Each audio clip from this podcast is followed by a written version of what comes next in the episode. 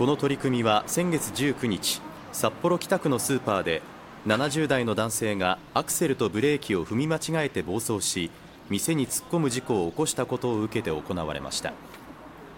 事故現場となったスーパーでは今日警察官などが運転技能に不安を感じる高齢者からの相談に応じたほか自らの反射神経を確認できる装置などが設けられました。若い時から見たら全然反応速度が遅いなっていう。その時にいざ動けるかっていうのがあれだと思うんだよね。僕自身はまだ大丈夫だと思ってます。